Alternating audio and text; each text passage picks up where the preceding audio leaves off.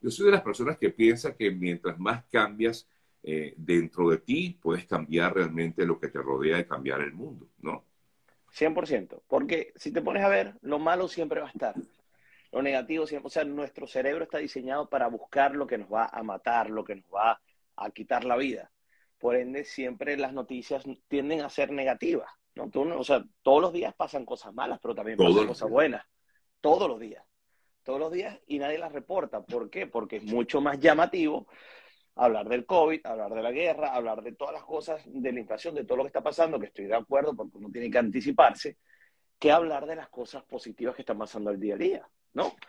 Sin embargo, cuando está pasando todo este desastre que está pasando, porque ayer vi el, live que tuviste con Julio, que estuvo muy, muy bueno, de verdad. Yo estudio mucho la economía y lo que, lo que viene, y sé que estamos entrando en una recesión y vienen unos tiempos, digamos, viene, viene un invierno, por así decirlo. No quiero decir que son tiempos difíciles, simplemente viene un invierno.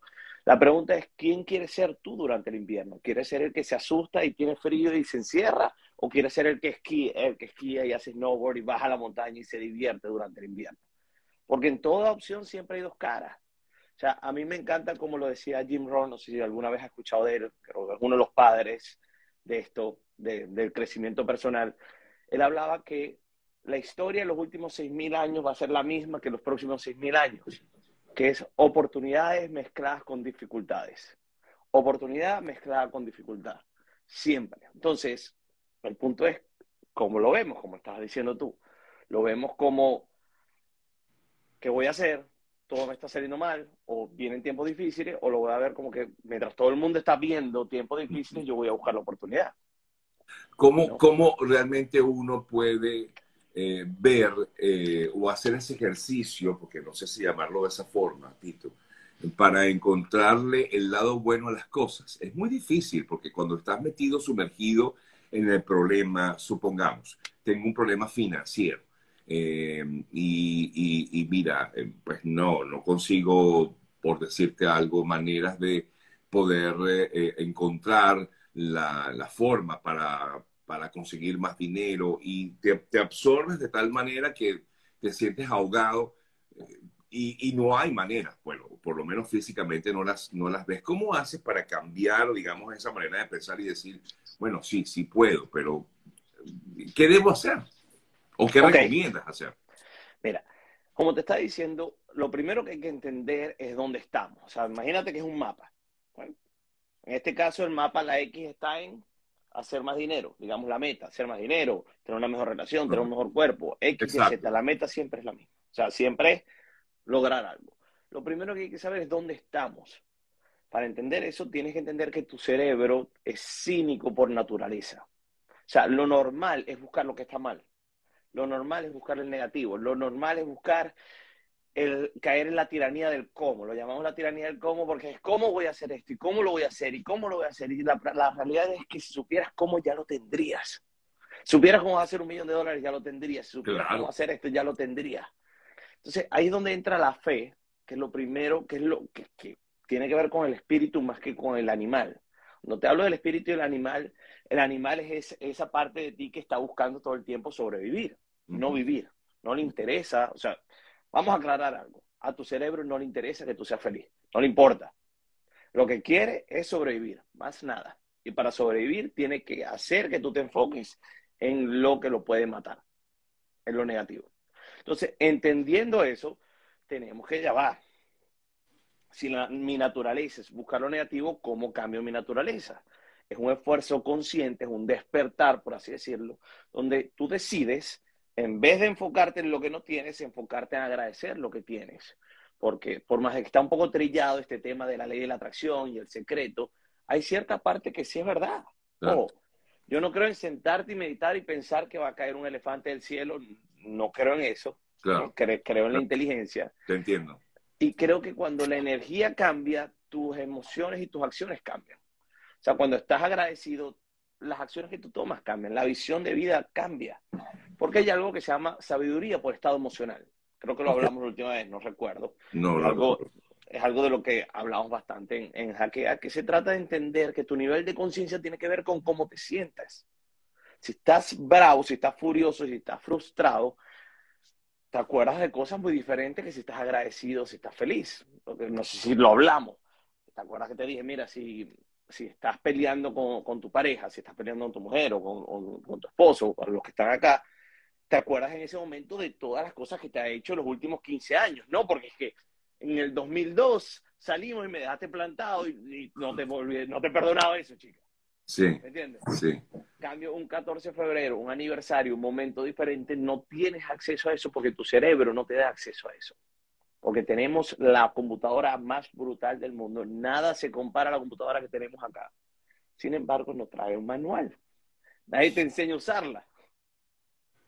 Ahora, eh, Tito, pero ah, unas, algunas veces eh, la persona siente que, por decirlo de alguna forma, el universo está en mi contra.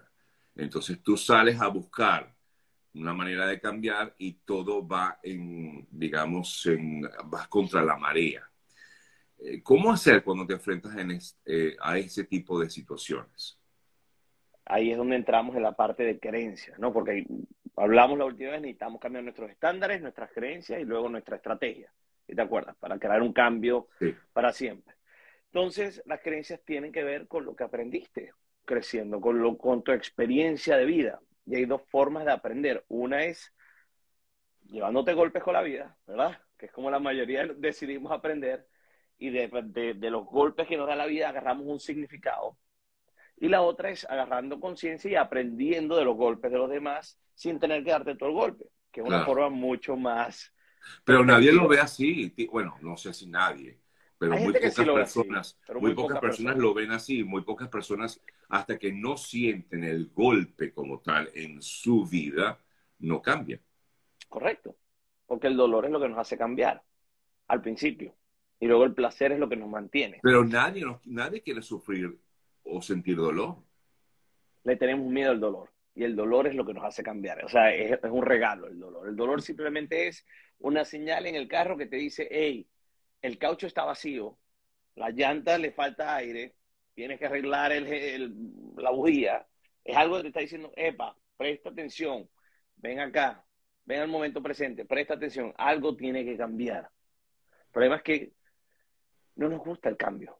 No, Tenemos miedo al cambio. Claro. Y hay solo dos cosas seguras en la vida. Mira, son, estas son dos leyes universales.